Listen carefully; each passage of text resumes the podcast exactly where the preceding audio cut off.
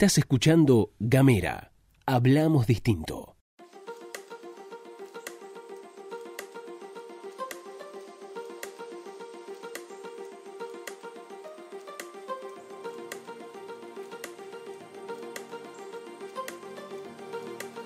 Hola, ¿qué tal?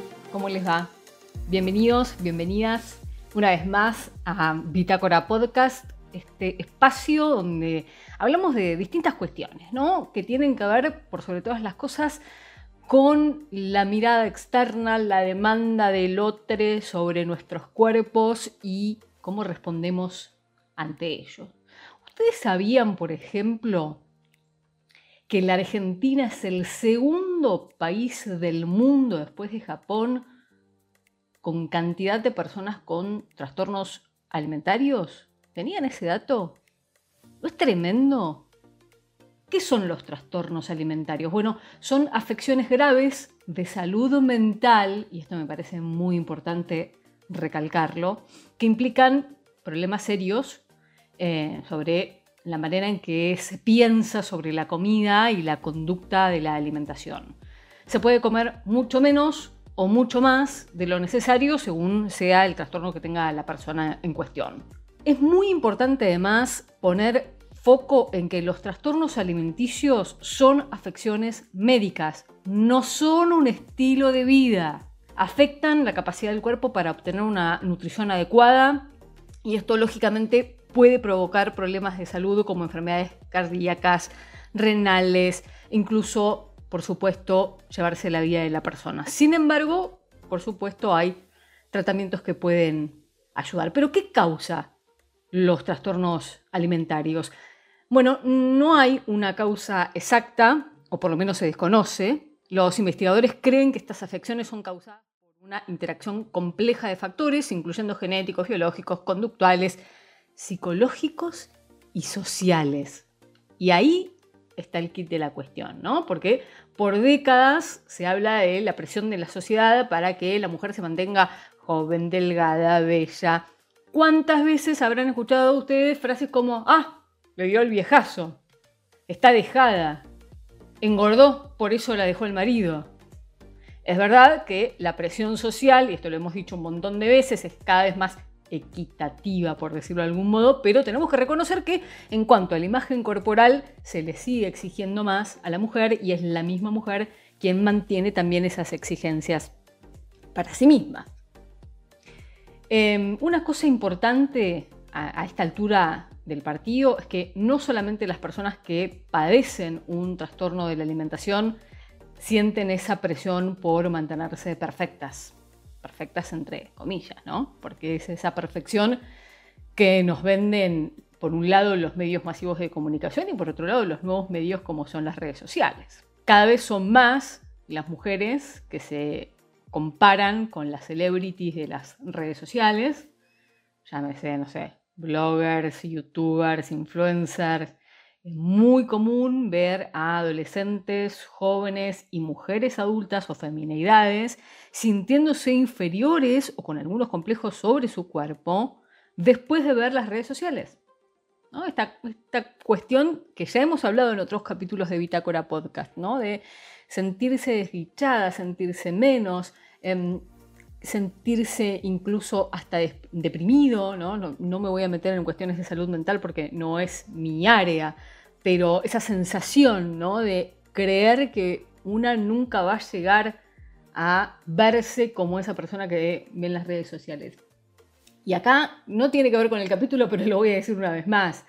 Si cuando vos salís de las redes sociales, en vez de sentirte contenta, contento, alegre, y tener ganas de hacer cosas nuevas o tener ganas de probar determinada cosa, te sentís frustrada, desdichada, amargada, etc., claramente hay que revisar primero qué es lo que estamos mirando y dar un follow. ¿no? Dejar de seguir es un remedio barato, fácil de conseguir, accesible, dejar de seguir a esas cuentas que nos exigen cosas que nosotras no podemos y a veces no queremos tampoco ser, pero que de todas maneras nos produce esa sensación de estar siendo señalada justamente por no ser de determinada manera. ¿no? Eh, les decía, mujeres adolescentes, jóvenes, hasta maduras, sintiéndose inferiores o con complejos eh, con su cuerpo después de ver las redes sociales.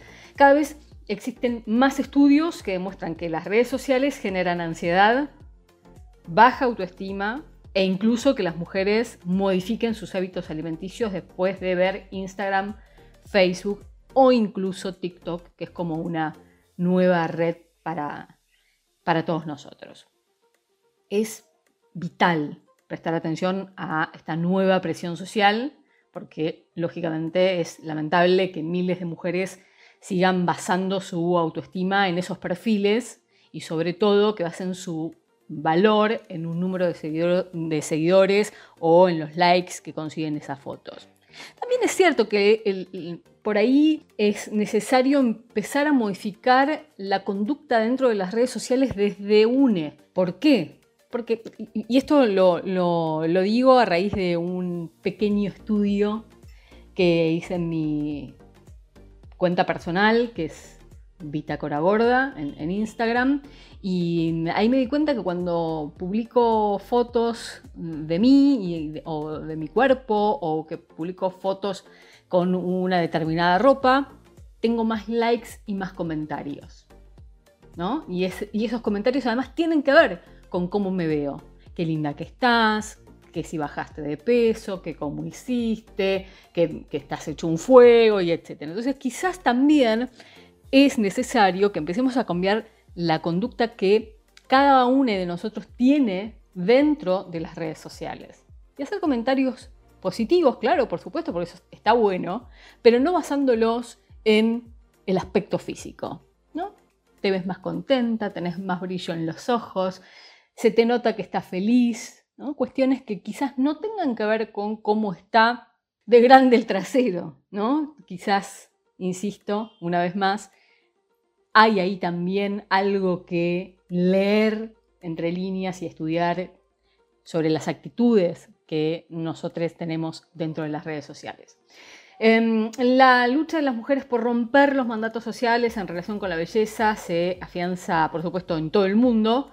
Son muchas las acciones e iniciativas de cuentas que hacen body positive, como Bitácora Gorda, o como un montón de cuentas en la Argentina y en el mundo, figuras públicas, incluso empresas que están eh, empezando a basar su comunicación en esta vuelta de rosca. En, Argentina algunos datos eh, tienen enorme impacto, ¿no? como demuestran diversos estudios e investigaciones la presión que genera no caber en los estándares estéticos influye de manera muy negativa tanto en el desarrollo de la vida cotidiana como en la salud física y psíquica. ¿Y cuáles son esos datos? Y yo no les voy a decir que tomen lápiz y papel, pero pongan pausa y piensen con estos datos que yo les voy a contar ahora. El 45% de las causas de bullying que sufren las niñas y adolescentes en las escuelas, por supuesto, se relacionan con la belleza. Cerca del 30% de los adolescentes porteños presentan algún tipo de trastorno de la alimentación. La Argentina es el segundo país a nivel mundial con más casos de anorexia. Más allá de las consecuencias graves, también hay otras más invisibilizadas que van minando la confianza de alguna manera y el bienestar de las personas. A nivel mundial, el 70% de las mujeres, o sea, es mucho, el 70% de las mujeres no se sienten representadas por lo que ven en las publicidades. O sea, el 70% de las mujeres que ven publicidades no se reconocen en los cuerpos que ven en las publicidades.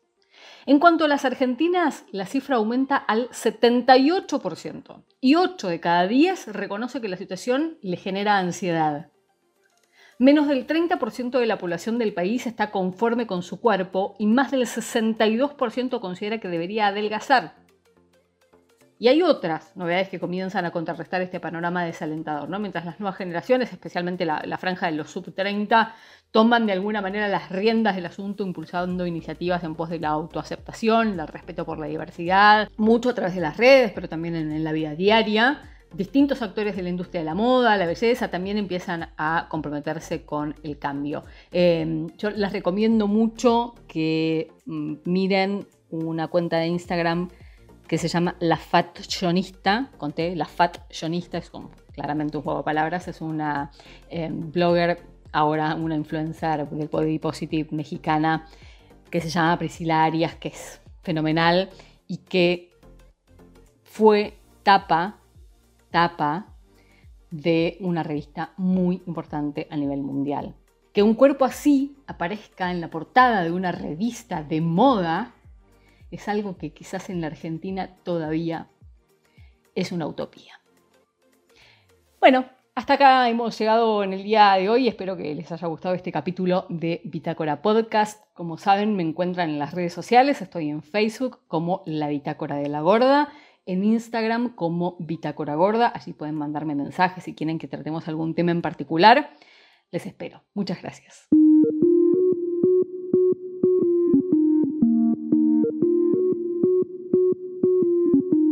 Seguí nuestros contenidos en gamera.com.ar.